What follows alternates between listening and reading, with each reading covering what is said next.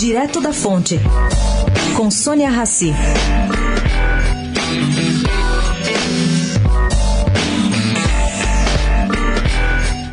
A sinalização de que o governo Bolsonaro está querendo dar aos mercados e para a iniciativa privada, na realidade, é de que querem sim aprovar a reforma da Previdência ainda este ano e que reconhecem a importância da aprovação para o rumo das contas fiscais. Mas também querem dizer que não vão fazer qualquer coisa em função disso.